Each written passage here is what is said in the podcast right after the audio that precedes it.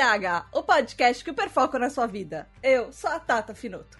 Esse é o podcast para você que é desatento, hiperativo e impulsivo e deseja descobrir mais sobre transtorno de déficit de atenção e hiperatividade. Essa é a nossa tribo, nosso lugar para aprendermos juntos, sem julgamentos. Aqui também tem espaço para quem não é TDAH, mas quer nos entender melhor. Hoje nós vamos falar sobre TDAH, conscientização e lutas por direitos. Então vem entender a importância de falar sobre o nosso transtorno e ter uma voz ativa na sociedade.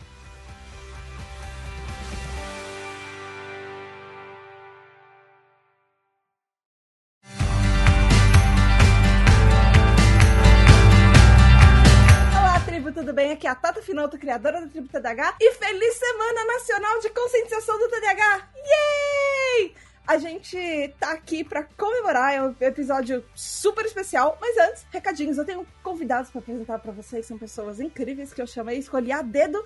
Isso aqui, recadinhos, calma. Uh, toda tribo depende de você, ouvinte, para continuar. A tribo pode acabar se você é, de repente não contribuir. Então, por favor, considere contribuir com a tribo TDH. É, a tribo tá assim, a, a, economia está difícil, está difícil continuar o projeto, então considere pegar um dinheirinho seu todo mês e ir lá em apoia.se barra para o projeto todo continuar. E com isso você tem direito a entrar no nosso grupo secreto, você manda perguntas para os episódios que tem convidados, você sabe quem são os convidados antes, e você tem o nome dos seus episódios, e também os apoiadores da Tributa da têm direito a receber parabéns no mês dos aniversários deles. E os aniversariantes de agosto são Vitor Hugo, que faz aniversário dia 1 de agosto, junto com Danilo. Dia 3 tem Juliana Vielo. Dia 10 tem Yuri Moraes. E dia 11, Tali. Parabéns, parabéns, parabéns, parabéns, parabéns. Muitas, muitas, muitas felicidades no mês especial de vocês. Beijos da Tata. Vamos pro episódio, então? Essa semana, sempre que tem o dia 1 de agosto, é comemorada a Semana Nacional de Conscientização do TDAH. Foi uma lei aprovada em 20 de julho de 2022, é a Lei 14.420, que finalmente cria uma data para o TDAH. É a única data que a gente tem oficial, gente. É essa, só tem essa. E a gente tem que comemorar. Por isso, para comemorar, eu resolvi fazer uma festinha particular aqui e convidei pessoas maravilhosas eu sei que vai ter gente que vai falar, Tata, mas você podia ter convidado pessoa X ou pessoa Y. Primeiro, eu queria convidar pessoas que nunca tiveram nesse podcast. Segundo, eu escolhi a dedo. Terceiro, eu nunca vou convidar um coach que vende soluções mágicas para o TDAH e se você não, não cumprir e não der certo, a culpa é sua. Então, eu escolhi a dedo as pessoas que estão aqui. Eu queria apresentar por ordem, é, ordem alfabética. Clarissa Paiva é ilustradora, ela é autora do livro TDAH, Transtorno de Artista com Hipercriatividade. Oi, Clarissa, bem-vinda! Olá! Depois tem Heather Risby, é influencer TDAH, fundador do CONIN TDAH, que é o Congresso Internacional de TDAH em Língua Portuguesa. Olá, Heather, tudo bem? Tudo lindo! Que bom estar aqui, Tata. Muito obrigado aí pelo convite. E também Tahar Ibn, que também é influencer TDAH e palestrante. Olá, Tahar! Olá, Tata! Olá, tribo! Gente, eu tô muito feliz que vocês estão aqui. Eu queria que vocês se apresentassem rapidinho, assim, falassem os pronomes de vocês e, da, e cidade, estado que vocês, é, que vocês são ou que vocês moram e qual o tipo de TDAH de vocês e se vocês têm outra comorbidade. Eu vou começar agora de, de baixo para cima. Tahar, vai você primeiro. Porque eu sei que pessoas com T, a gente era deixada no fundo da lista, da fila de chamada, então às vezes eu gosto de tirar um pouco as coisas aqui. Meu Deus, sobrou para mim. então, é, sou de Aracaju, Sergipe, moro atualmente em São Paulo, e o meu TDAH é o combo né? Tipo do McDonald's, que vem tudo, né? E é uma maravilha, gente. E você é ele dele? É, ele. Heather, e você? Eu sou do misto também, né? É, é, prioritariamente do tipo hiperativo, já fui muito mais hiperativo, né? E ao longo aí da minha jornada eu vejo que hoje a minha hiperatividade é muito mais mental do que, é, do que física. Então, mas continua ainda com hiperatividade física bem, bem recorrente em algumas etapas, né? Porque eu vejo que o, o TDAH ele, ele é bem cíclico, né, na nossa vida. É, tenho diversos momentos também de desatenção, principalmente dependendo do nível de sobrecarga que estou. É, eu acho que também deveria ter aí, o, dentro dessa, do título TDAH, a questão do, da impulsividade. Então, eu sou do TDAH do tipo impulsivo, bastante impulsivo. É, e falando um pouco aí sobre minhas origens, né? Eu nasci em Salvador, é, com dois anos de idade vim para Recife, mas me considero uma pessoa que sou um pouco do mundo, né? Meu pai é, é do Paquistão, meu pai nasceu no Paquistão e veio para o Brasil em 1974, mais ou menos. E depois do meu diagnóstico, que foi um diagnóstico tardio, com 38 anos, eu vi claramente que meu pai também tinha TDAH. Então, ah, todos os comportamentos, fator... pois é, ele é estranho, exato, que, assim, bem é, diferente né, da, da, da, sociedade, na verdade era o TDAH, né? E isso tudo foi o que me levou a começar a falar sobre o TDAH, né? Porque teve um impacto profundo na vida do meu pai, apesar dele ter sido uma pessoa que teve sucesso, né, no, no, no esse sucesso social, né, que, que é desejado pela, pelo senso comum, mas com impacto emocional, afetivo e, e, principalmente na saúde dele é bem, bem significativo, né? Então isso me move demais, já antecipando um pouco, né, o que é que, que me move. É, e é isso. E vamos desenvolvendo aí ao longo aí da nossa conversa tem muita coisa boa aí pra falar. Sim. Calma, seus pronomes também são ele e dele. Só Sim. pra. Ok. E agora, Clarissa. E você, Clarissa? Pronomes, cidade, estado e qual é o seu tipo de TDAH? Meus pronomes são ela e dela. E eu sou de Brasília DF. Nasci aqui em Brasília. Morei em outro lugar também, mas hoje eu estou aqui. Sou brasiliense, moro em Brasília. É, conheço pouco outras cidades, então eu tenho muito da minha experiência de como é ser TDAH aqui mesmo. É, e o meu tipo também é misto, somos todos combos mistos aqui, pelo somos jeito. Quatro mistos.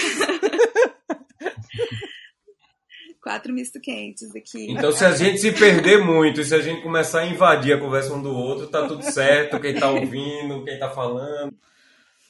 É um programa TDAH. Não, se a gente começar a ser neurotípico, aí, aí a carteirinha, a gente começa a dar uma olhada na carteirinha de TDAH e falar, gente, tá muito em ordem isso daqui. Isso não é, um programa de TDAH. é. tudo muito em ordem. Aqui tá todo mundo é normal. É. todo mundo A gente sabe que é assim, né? Então, é... o bom é que a gente pode estar nesse, nesse ambiente sem criar nenhum tipo de camuflagem, né? Exato, e outras, outras comorbidades também, né, que você tinha falado. Isso. Acho que a ansiedade é. é. Anda junto. É, também tô, tô na, na busca também para o autismo, porque nessa, é, nessa brincadeira de adentrar as comunidades a gente acaba descobrindo que uma coisa extremamente ligada à outra, muito, muito Sim. mesmo. O índice de você ter os dois é, também é muito é alto. Muito alto. É, é, muito alto. Eu já vi uma pesquisadora falando de 50%. Eu já vi de 50%, já vi de 70%. Exato, de é muito alto. Tanto que se, se a pessoa suspeita, já, já indicam assim, olha, vai, vai atrás. Só que eu tô indo atrás, assim, com muito mais calma do que, do que foi a experiência com o TDAH, porque como eu já tô já tô assim no meio, já, já entendo formas assim de compensação, já entendo o processo de, de tirar a camuflagem, eu tô menos ansiosa em relação a isso, até porque é um, um diagnóstico mais mais caro e um pouquinho mais difícil da gente da gente conseguir. Então tô levando com mais com mais calma. É diagnóstico no Brasil, infelizmente é muito caro. É. Mas é. Não só no Brasil, viu? Não só no Brasil. Hoje eu estava conversando com, com, é, com uma pessoa, né? Enfim, estava querendo tirar algumas dúvidas comigo. E ela mora na Austrália e comentando lá que a consulta é, com um psiquiatra, né, uma pessoa que tem um conhecimento maior, é 650 dólares australianos, que dá em torno de 500 dólares americanos, né? Então, veja aí, vai para casa de 2 mil reais e tal. Nossa. É muito caro, né? É... E, e aí, puxando um pouco para a história do autismo, hoje eu vejo que, muito provavelmente, meu pai, ele não tinha só TDAH. É, ele tinha assim, uma mente brilhante mesmo para a parte de exatas, ele era engenheiro elétrico, e vejo claramente diversos sintomas ali de TDAH nele, né? sinais, sintomas, características de TDAH, mas também puxando para a parte do autismo. Bem claro mesmo, assim, para a parte do autismo. Né? E provocando até alguma outra coisa, que está bem em evidência desde 2018, que o TDAH e o autismo é, ele não são dois transtornos distintos. Ele é um, o mesmo transtorno em espectros diferentes. Porque quando você pega é, uma pessoa com TDAH grave e uma pessoa de autismo do nível 1, elas se confundem ali em várias sobreposições. Então, o diagnóstico é difícil, de, inclusive, né, quando tem a TDAH e autismo. Eu, eu, eu fico em dúvida quando eu ouço isso. Eu sei que é uma linha que está crescendo cada vez mais, que o TDAH é, seria tipo um nível de suporte do autismo, mas tem algumas coisas que o TDAH. Eu, eu realmente fico uh, em dúvida sobre isso, porque tem algumas coisas que são tão iguais, mas tem algumas coisas que, quando é diferente, é quase o oposto um do outro. Então eu, eu realmente tenho algumas dúvidas por causa disso, porque eu entendo eles estarem classificados no mesmo tipo de transtorno de neurodesenvolvimento, porque os dois são muito iguais e os impactos na vida são muito iguais, mas ao mesmo tempo, uh, quando é diferente, é muito diferente. Então eu eu tenho as minhas dúvidas. Às vezes eu acho que sim, às vezes eu acho que não. É uma coisa que eu ainda estou trabalhando e eu quero ver como é que fica mais para frente os estudos e, e, as. Eu vou lhe indicar o nome de uma pessoa que é, é Bruno, Dr. Bruno. Ele é psiquiatra e ele, o grande foco dele agora está nessa linha de estudo, entendeu? Ele está inclusive em todos os maiores congressos do mundo de neurodesenvolvimento. Ele está em contato com o grande cabeça do mundo dessa parte dessa sobreposição, entendeu? E ele que que que, que está fazendo toda essa provocação. Inclusive ele participou do último Conin também falando sobre isso, né? É, e assim, que é um mundo pesquisas sombrio, muito recentes. É. Recente, desde 2018, né? Muito recente, entendeu? É, é. Sim, então e mostrando que vários genes são os mesmos. Então, e, e, aí quando se fala de sobreposições, tem diversas sobreposições até do das estereotipias. E teve uma vez que eu fiz uma postagem sobre estereotipias do TDAH que não são oficiais e que várias pessoas é, disseram: Ah, eu tenho isso. Aí várias outras pessoas questionando: Ah, não, mas isso é do autismo. Aí outra pessoa: Não, mas eu não tenho diagnóstico do autismo. Não, mas a gente e eu tenho. tem. Só que pra gente eles chamam de hiperatividade. As nossas estereotipias são mascaradas como hiperatividades. A gente é ficar tirando casquinha, ficar coçando a cabeça, mexendo no cabelo quando você tá num, num nível de ansiedade maior, mexendo em algumas coisas, é, até rabiscando o caderno para prestar mais atenção.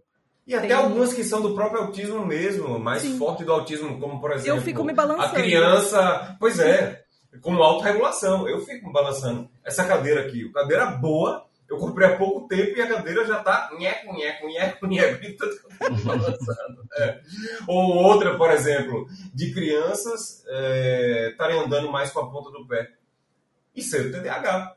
E tá não é fechar de também. forma alguma. Exatamente, é do autismo mais. E, e ter características totalmente do TDAH quando vai passando, entendeu? Sim, é uma interseção muito grande. E outra coisa, ele ficar com o movimento de flapping que é do autismo, entendeu? Mas crianças também com TDAH têm. Flapping que é ficar batendo as mãos e. Uma, tipo, ficar batendo a mão, como se fosse asinhas, é. é.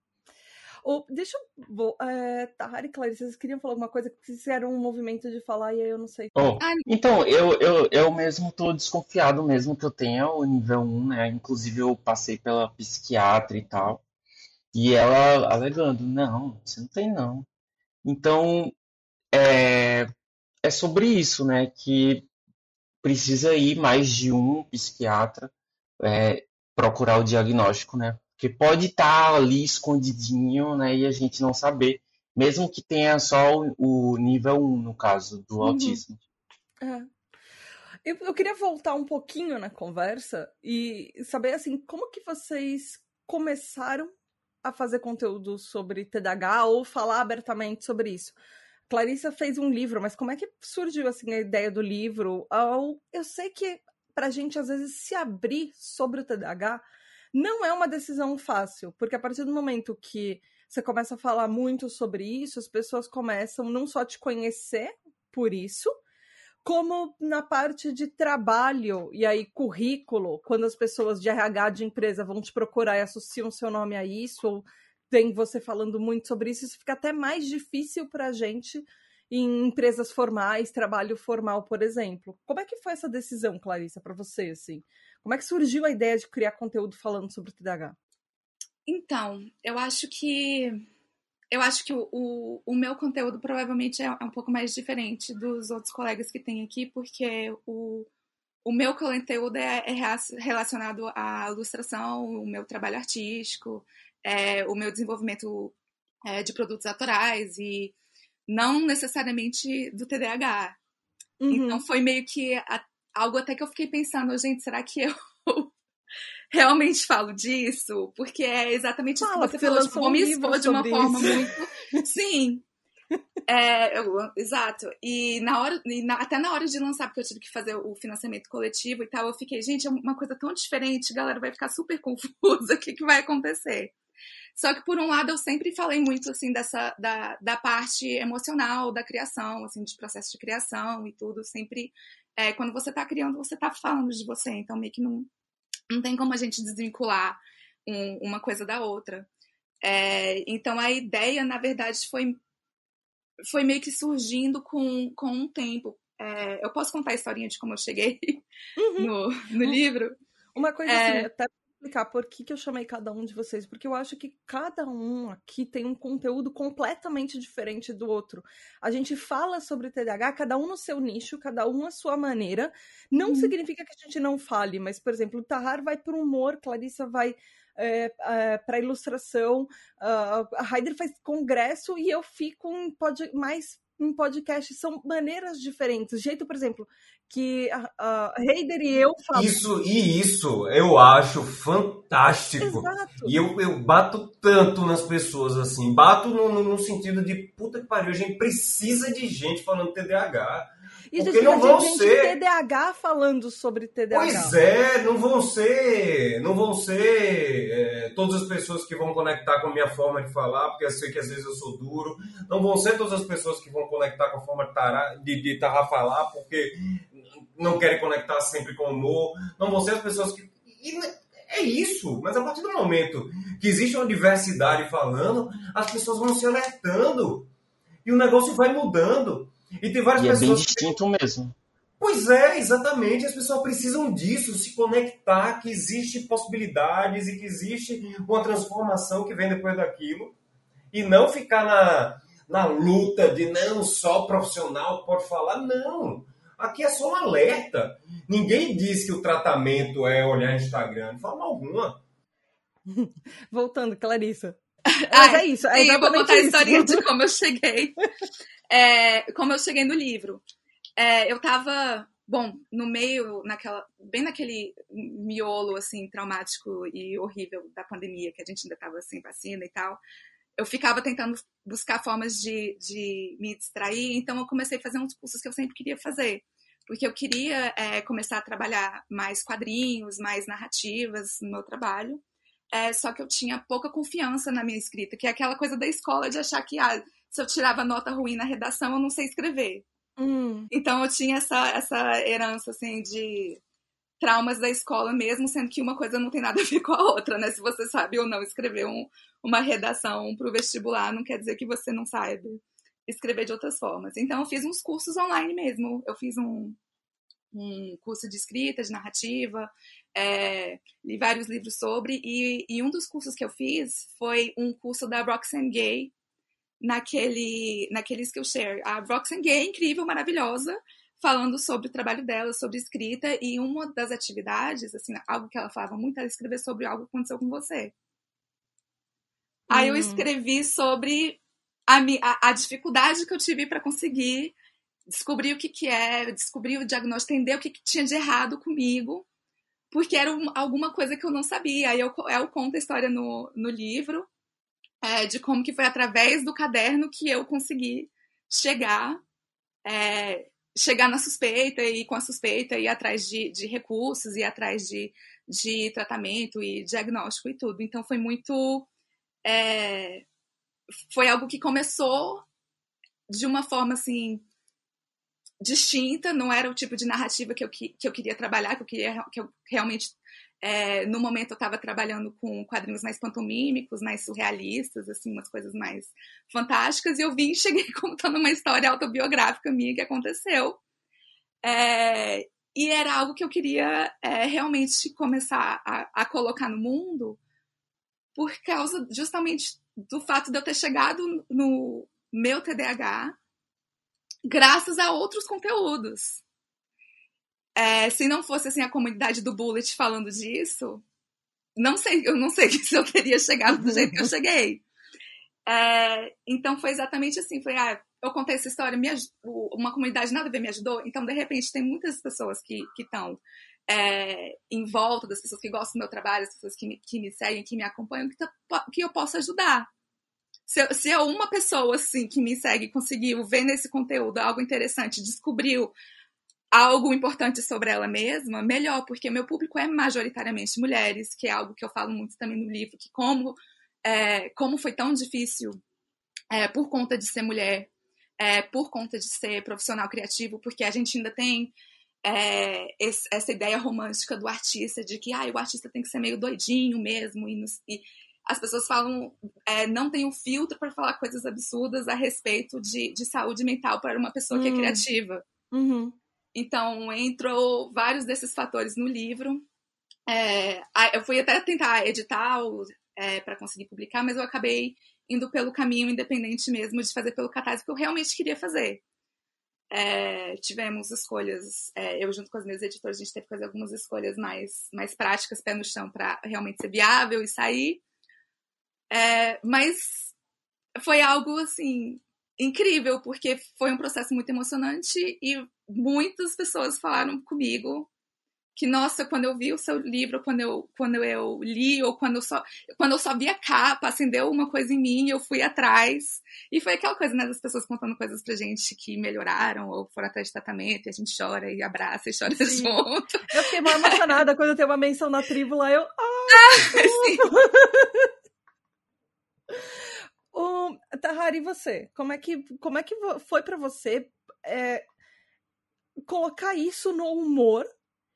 E assim, queria já aproveitar e às vezes eu vejo muita gente fazendo piada com o TDAH e tipo fazendo sketches de humor com o TDAH, e eu acho que o humor pode ser livre para fazer o que quiser, só que eu tenho um negócio de eu acho que até o humor tem limites. E tem uma coisa. Alguém pode chegar para mim, provavelmente, nesse episódio e falar descansa militante, mas existe uma coisa chamada cripple face, que é do tipo uma pessoa é, se fingindo de uma pessoa com deficiência para interpretar um papel. Tipo, no. É, no, do, no, esqueci o nome, é um, o seriado de médico, eu assisto ele, o do menino autista que e o ator não tem autismo, ou a, advogada extraordinária, que é uma advogada autista e a atriz também não tem autismo. Só que, assim, para TDAH, para é, deficiências físicas, as pessoas fazem isso ainda hoje. É muito fácil você ver um ator que anda interpretando um cadeirante, por exemplo. Só que você vai pensar isso em outras questões, por exemplo, é impensável você fazer um blackface pegar um ator branco para interpretar uma, um, uma pessoa negra, pegar uma pessoa branca para interpretar uma pessoa asiática. Isso é apagamento cultural. E existe o cripple face, só que ninguém liga pro cripple face, ninguém liga para uma pessoa, por exemplo, que não tem um transtorno ou não é cadeirante interpretar alguém que tem uma deficiência. Só que você faz humor sendo TDAH e você é, é, fala do seu TDAH com humor, só que tem muita gente que fala do nosso TDAH fazendo humor sem ser TDAH. Eu queria saber, assim, como é que foi para você? Como é que você começou a fazer isso? E como é que você vê isso também? então, é, é, eu, eu comecei mesmo é, depois que eu já tinha algum tempo, né, já o diagnóstico. Né, eu comecei primeiramente no YouTube em 2019, quando eu já tinha e isso, antes disso, foi um processo, né? Porque foi em 2017, ou 2016 que eu recebi o diagnóstico, e eu viajei é, sozinho, e foi minha primeira viagem na Europa, e eu comecei mesmo a me autoconhecer logo depois do diagnóstico. E aí eu fui entendendo como que eu era mesmo, porque uma coisa é você estar tá dentro de casa, né? E tal, lidando com os pais. Outra coisa é você sozinho, né? Hum. Se amar do jeito que você é, pelas suas dificuldades mesmo. Aí eu comecei a criar conteúdo, né? Ajudar as pessoas. E foi logo depois que eu uh, também me autoconheci de onde veio a minha, como é que se diz? A minha identidade, minha história, porque como eu sou filho único, né? Meus pais me adotaram quando criança e bem recém-nascido. E eu conheci meus irmãos biológicos. E foi a partir daí que eu também queria ajudar outras pessoas com TDAH, porque eu percebi ali que tinha muita dificuldade né, neles, que se pareciam muito comigo. Que até então eu nunca tinha conhecido outras pessoas que tinham TDAH só que nesse caso não diagnosticados, que eles são. Então eu comecei a entender mais também, né, através dos meus irmãos e de mais informações. E aí, num, num, em uma outra viagem, eu fiquei sem meu computador quando eu tinha que trabalhar, é, lá em Viena, quando eu fui visitar minha prima, e eu é, pensei, não, vou, vou criar meu canal e vou ajudar outras pessoas com TDAH. E aí eu comecei a criar é, conteúdos, eu viajando mesmo, com minhas dificuldades e tal. E criei esse, esse vlog né, de viagens, é, eu me atrapalhando todo, falando do jeito que eu sou mesmo. E foi a partir daí que as coisas foram andando no Instagram e tal. E logo depois eu pensei, não, vou criar várias histórias que aconteciam comigo, com minha família, quando eu morava com eles. E foi a partir daí que começou mesmo a andar mais e as pessoas se identificarem mais, né? É, de no dia a dia, das dificuldades e tal. E eu pensei, não, vou levar o humor, porque o humor é uma coisa que salva vidas, né? E a melhor coisa é rir, e eu juntei os dois, apesar de eu não me sentir engraçado, né? Mas enfim, eu. É isso aí. Já não sei mais o que falar. eu achei ótimo. Eu, eu acho muito legal quando a sua família participa dos, dos vídeos, até assim, eu, já tentei que a minha mãe gravasse podcast comigo, ela falou, não, não vou fazer isso, nunca vou fazer isso.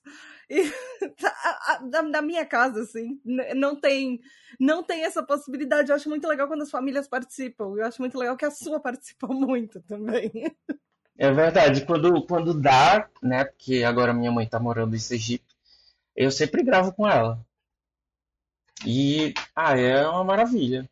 Porque é aí que as pessoas vão se identificar mais ainda, né? Porque não é só o meu personagem que eu faço de minha mãe, imitação, que na verdade é real. Adri, você estava contando um pouquinho de você, que você fez um pouco por causa do seu pai também. Como é que foi isso, assim? Como, e como é que foi, tipo, o começo da Conin também? Quando eu fui diagnosticado com TDAH, né? E uma das perguntas que eu fiz ali pro, pro psiquiatra que na verdade eu fui diagnosticado primeiro porque eu estava me tratando ali de uma compulsão de exercício físico, compulsão alimentar, Uh, e que, na verdade, eram outras coisas que estavam acontecendo na minha vida uh, ao mesmo tempo, né? Tinha... Depois de um, de um tempo grande, fui pedir ajuda para isso, porque uma característica bem do TDAH é querer ser autodidata em muita coisa. Uh, eu tinha quebrado um negócio grande e depois estava com dificuldade, passando por um sofrimento, porque meu pai estava internado no hospital. Enfim, ele nos últimos anos da vida dele foi bem bem complicada, questão de saúde, enfim. E é, aí depois de passar pelo terceiro psiquiatra, eu fui diagnosticado com TDAH e, e o médico. Aí eu perguntei, fiz uma pergunta para o médico, né? Ele disse, mas como é que eu sempre fui funcional, né? Porque eu tinha tinha uma questão ali de não compreensão do TDAH e achava que as pessoas com TDAH eram mais disfuncionais. Né? disse, não, não. Você foi uma pessoa que sempre teve bons hábitos, você foi uma pessoa que sempre trabalhou com gestão, isso que você está retratando para mim, tá? porque desde 21 anos né, que eu trabalho com gestão, de uma forma provavelmente intuitiva, né? eu via que funcionava muito bem com gestão, então, minha vida toda foi trabalhar com gestão. Né? Trabalhei é, durante oito anos numa multinacional, na parte de gestão, planejamento, gestão, antes de empreender. Sabia que eu queria empreender desde bem novo. E bem lá atrás mesmo, quando começou a internet, em 1993, eu lembro que uma das principais pesquisas que eu comecei a fazer na época de BBS ainda, nem internet tinha, era o que é danado procrastinação. Porque eu sabia que eu era um procrastinador. Meu pai uma vez me fez uma pergunta, né? Por que você deixa tudo para depois?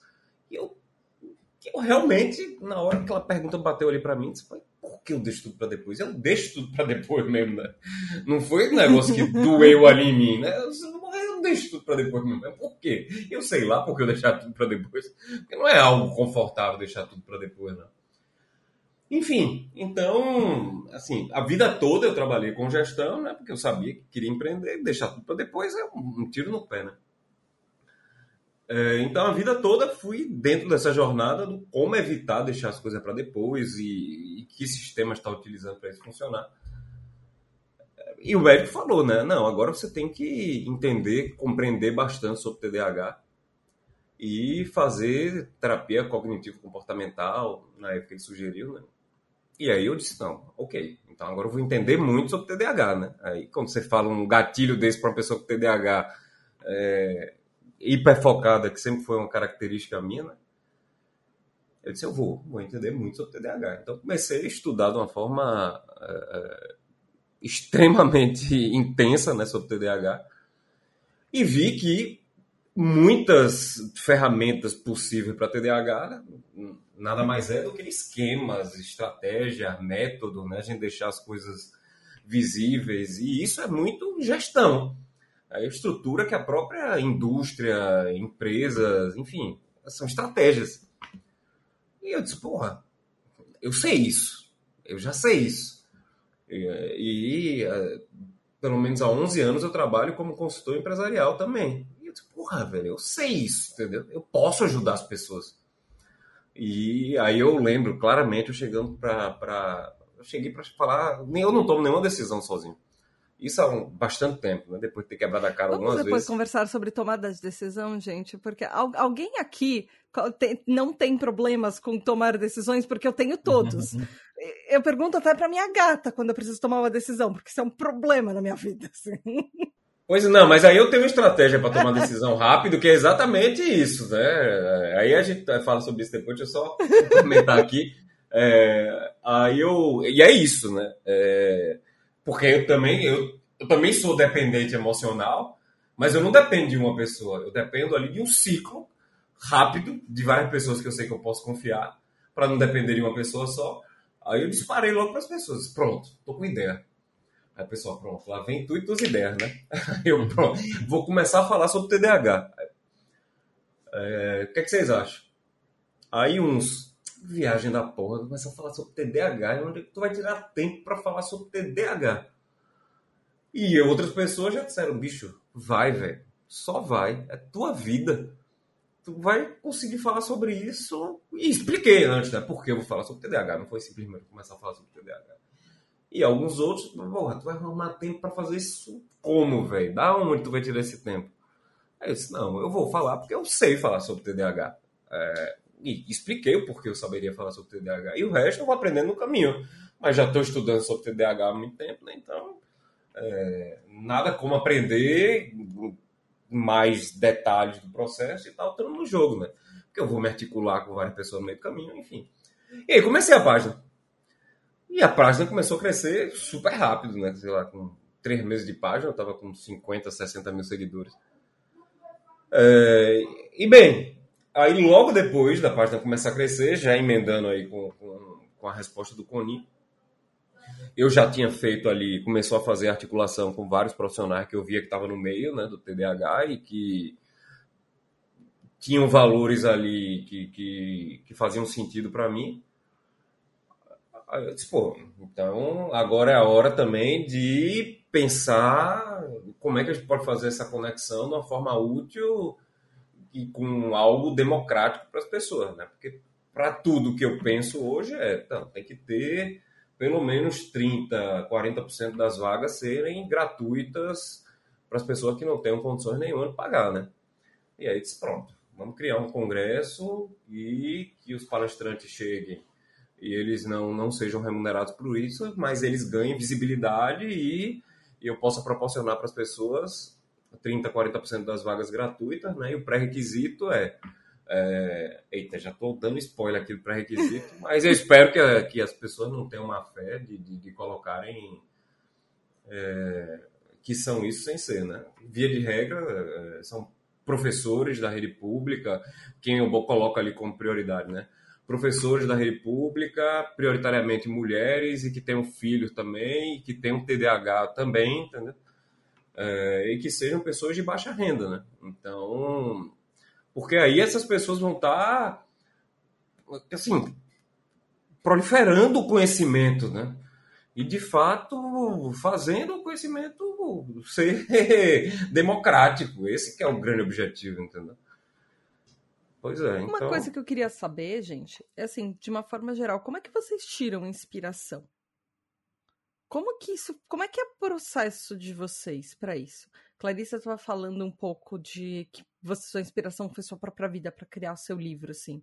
Como é que você acha que. É, como é que você tira, tira inspiração não só para o livro de TDAH, mas para as outras artes que você faz? E, tipo, você acha que a arte é, ajuda no seu TDAH com, uma, com isso? Inclusive, essa parte da arte foi uma pergunta da Adri, que é uma TDAH hype. A criação visual é o meu hiperfoco.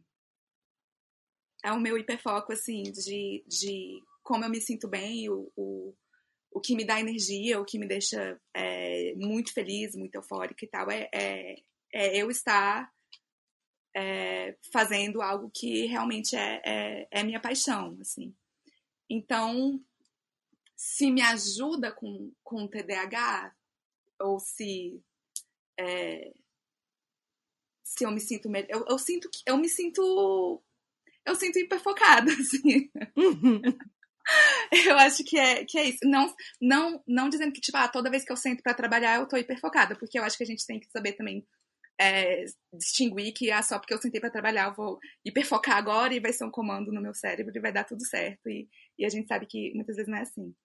Mas eu acho que a inspiração é, vem muito desse do universo visual, assim. A gente pode tirar a inspiração de, de tudo que nos apaixona é, de tudo que, que nos interessa. Então, eu, eu, é, eu sempre fui, fui muito obcecada mesmo por, por é, pela criação mesmo, pelo, pelo trabalho de, de outras pessoas, de outros colegas, de, de grandes artistas também, de, de é, livros, de ilustração, de quadrinho, de, de desenho animado. Então, todo esse universo, assim, me, me alimenta. Então, é, enquanto eu estou consumindo, tá, tá me alimentando, tá me dando novas ideias, para até para eu poder é, produzir mais e melhor, porque às vezes a gente tem a sensação de que inspiração é um raio que bate na sua cabeça e agora eu estou inspirada e eu vou.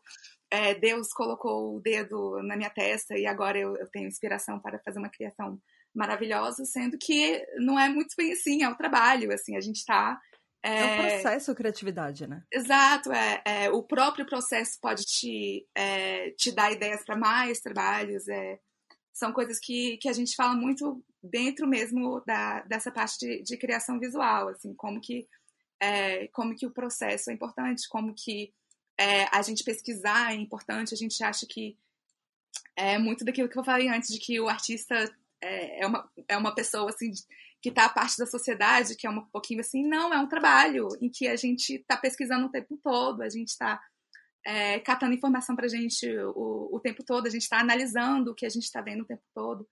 É, então, é, é, é, muito disso, assim, o, o, o que a gente está fazendo, é o que a gente está criando é sempre resultado de tudo que a gente já fez antes. Uhum. É, eu não sei se isso responde a pergunta. Não, eu acho que responde, eu acho que faz muito sentido. Heather, eu acho que eu te cortei. e aí aproveita e já responde a pergunta do de onde você tira inspiração.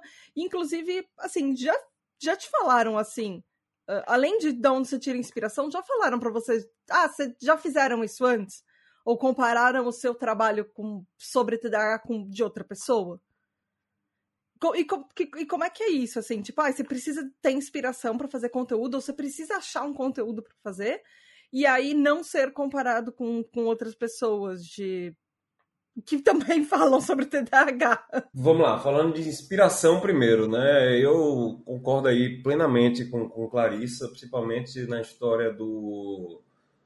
É, é um reflexo de tudo que você fez antes. Eu acho que a cabeça da gente, por ser uma cabeça altamente hiperativa, vai gerando essas hiperconectividades, né? De porra, tudo que foi passando. Então, é, não é simplesmente uma criatividade, né? Eu acho que é uma tem uma palavrinha que não sei quem é o criador dessa palavra, exato, mas eu vi ela com é um cara aqui de Recife também, é bem amigo de uns amigos meus, é que é Murilo, Murilo Gan. É, ele fala de combinatividade, que é você sair combinando coisas que já aconteceram, sacadas que já passaram e tal. E, porra, isso aqui combina com isso e tal. Porra, eu já fiz muita coisa na vida, velho. Já fiz muita coisa. Então termina que vem, vem vindo, entendeu? É, aí ela falou também de pesquisa. Porra, eu sempre tenho pesquisa de opinião rolando com, com, com seguidores. Eu sempre tenho caixinha de pergunta aberta. Eu respondo absolutamente todos os directs que me mandam. Então, a galera manda áudio, a galera manda WhatsApp, a galera. Porra, sempre tem ali, ó, o que é que, o que, que passam ali, as dores, as. É, sempre tem, assim, encontro da mentoria ali com o pessoal. Nos encontros da mentoria tem muitas falas das pessoas, entendeu? E, assim, não, não falta. A quantidade de livro que eu já li na vida, foi tanto livro, e às vezes eu paro desço os livros todos e digo, não, tá na hora de doar livro. Aí eu pego, sacudo assim os livros e digo, peraí, tem alguma coisa de útil aqui nesse livro? Aí vejo se tem alguma anotação, aí pego, separo, mas aí pego só o livro mesmo, aí coloco, boto assim na internet, esse livro aqui, resumo desse livro, tem alguns pontos desse livro assim, resumo do livro em três minutos. Aí agora com o chat GPT. Chat GPT, é, pontos principais do livro tal, não sei o que. Alguma inteligência artificial. Assim, é infinito. Acho que muitas vezes agora, nesse processo criativo, é você tentar resumir, até para você não enlouquecer, porque você passa o dia todo só querendo criar, criar, criar, criar, criar, e às vezes é mais execução, entendeu? Ah, eu posso falar só uma coisa? Claro, claro, claro. Sobre o chat GPT e esses, já que falou, né? Pra, porque a galera tá usando muito para pesquisa. O chat GPT, ele emula e ele não faz a pesquisa. Então tem que ter muito cuidado com isso, porque quando a gente acha que ele está dando informação para gente, ele dá muito bonitinho o formato de citação, que nem artigo e tudo, só que ele está muitas vezes Às ele está inventando. Ele inventa, né? É. é. A gente tem que ter muito assim. cuidado com isso, com as coisas que a gente, claro, a gente é, pede. É, é, é, a gente tem que ter o conhecimento do que a gente está pedindo e entender sobre o assunto, principalmente, né? Sim, mas o, o chat GPT muitas vezes. Ele pode ser uma ferramenta muito útil para algumas coisas, para outras ele às vezes te engambela e às vezes você pois nem é. percebe que ele tá te engambelando. Ele, ele, ele, é, ele é uma ferramenta maravilhosa de, para emular. para parecer que. para copiar as outras coisas. Eu, eu até tava pensando. muito bem. Eu até tava pensando esses dias, né, é, sobre isso, de que é um, para o TDAH pode ser uma coisa muito negativa, porque o TDAH ele pode também, tipo, ficar dependendo muito dele, né? E aí, tá entendendo o, Faz, é, faz sentido. Aqui? Faz sentido. Porque a gente depende dele, não necessariamente a gente vai verificar se as informações que ele dá são, são verdadeiras. Faz sentido. E, e ele realmente ele, ele, imita até assim, nome de autor, página, livro. Tipo, ah, eu quero com citações estilo ABNT. E ele inventa. É muito louco. A gente tem que ter o, muito critério na hora, assim. Tem, tem, tem muito critério. Mas entenderam também que a gente tá agora no iníciozinho da inteligência Sim. artificial, entendeu? Então, Sim. assim, muito rapidamente ele vai estar 100% integrado, como o Jasper mesmo da Google já está integrado, entendeu? Então, assim, é, a gente está ligado nas inteligências artificiais porque vai já está facilitando demais. Eu vejo dentro do meu processo mesmo, não só nisso.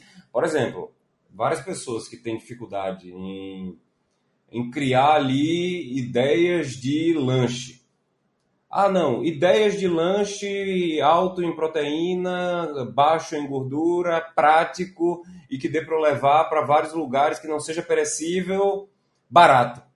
Ele vai uma lista para você imensa.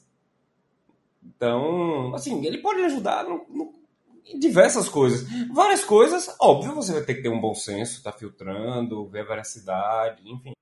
É, internet de uma forma geral, né? Porque daí você falou desse negócio do lanche, eu fiquei lembrando daqueles, ah, daqueles vídeos de receita, especialmente de americano, que coloca, tipo, para fritar um, sal, um pacote de salgadinhos de cheetos e coisas assim. E, e assim, qualquer coisa na internet a gente precisa eh, filtrar, porque às vezes as dicas que a gente pega na internet como um todo, elas fazem é, mais mal do que bem. Sim, sim, claro, exato. É, aí entra o bom senso, né? Não vai é. deixar o negócio estar tá rodando só, né? Tahari, como é que funciona isso com você, inspiração? Você falou que quando você começou, eh, você se inspirou muito nas viagens que você estava fazendo. E alguém já chegou para falar, ah, seu conteúdo é igual de outra pessoa, ou ah, eu já vi isso no conteúdo de outra pessoa, alguma coisa assim também? Ou fica comparando então, o é jeito que você fala sobre TDAH então, com, com outras pessoas? Bom, comparar, as pessoas sempre vão comparar, né? Porque, é. assim, é, é sempre um pouco é, muito similar, né? As coisas, assim. Porque hoje em dia, né, é difícil, assim, é, se criar, assim, de fato, né? O que muda mesmo é a... Como é que se diz, gente? Me ajudem aí. É, tipo... Uh, a forma como você faz? Que cada um é cada um. Hum. É, entendeu? A personalidade, a individualidade que você dá pro seu conteúdo. Então, é, como eu sempre gostei, né, de, de brincar de boneco, eu, eu acabei, oh, eu parei de brincar mesmo, acho que foi com meus 22 anos de idade. E aí eu comecei a criar o conteúdo também voltado é, para essa coisa de atuação também, é, por conta também dos meus bonecos. E aí eu sempre fazia vozes variados, né? E aí eu comecei a criar outros personagens. E aí as pessoas se identificaram e tal. E aí foi isso.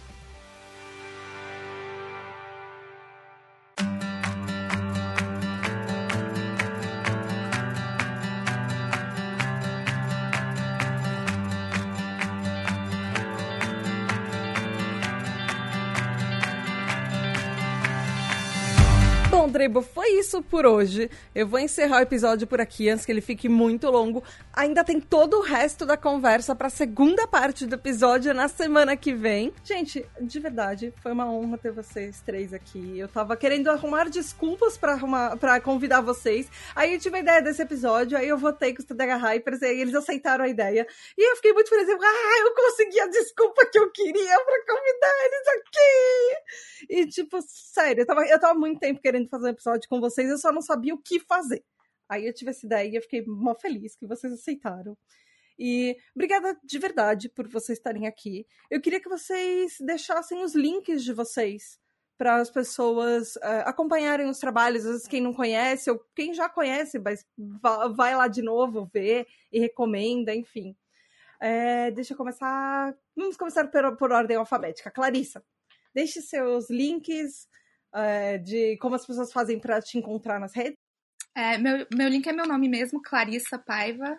É Clarissa mesmo, S-S-A Paiva, P-A-I-V-A meu nome normal. Aí quem quiser adquirir o livro tá na minha loja online, é clarissapaiva.com.br. Ele é um, um livro ilustrado, ele é um misto assim de é, livro ilustrado com, com quadrinho, assim, meio, meio estilo é, Diário de Banana. Mas conta essa. conta a história, eu conto como que eu, que eu faço essas é, compensações e é, e é isso, tem a versão em PDF também, caso é, alguém queira a versão digital. Heather, e você? Como é que as pessoas te encontram nas redes sociais? Obrigada por estar aqui também. É, eu estou no Instagram, né, como TDH, TDA Hábitos, e é onde eu estou melhor posicionado, né? Então, me sigam por lá, e o resto de lá vocês seguem para outro canto. Tô no YouTube também, tô no TikTok, enfim, mas. Você tem aquelas árvores de link? Tem, tem sim. Bom. E...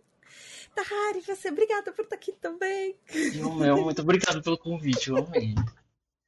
É, é, o meu link é só procurar lá T-A-H-A-R, que vai aparecer logo o meu, um dos primeiros, porque meu nome é um pouco mais diferente assim, né? não é muito comum no Brasil, aí aparece logo. E é isso.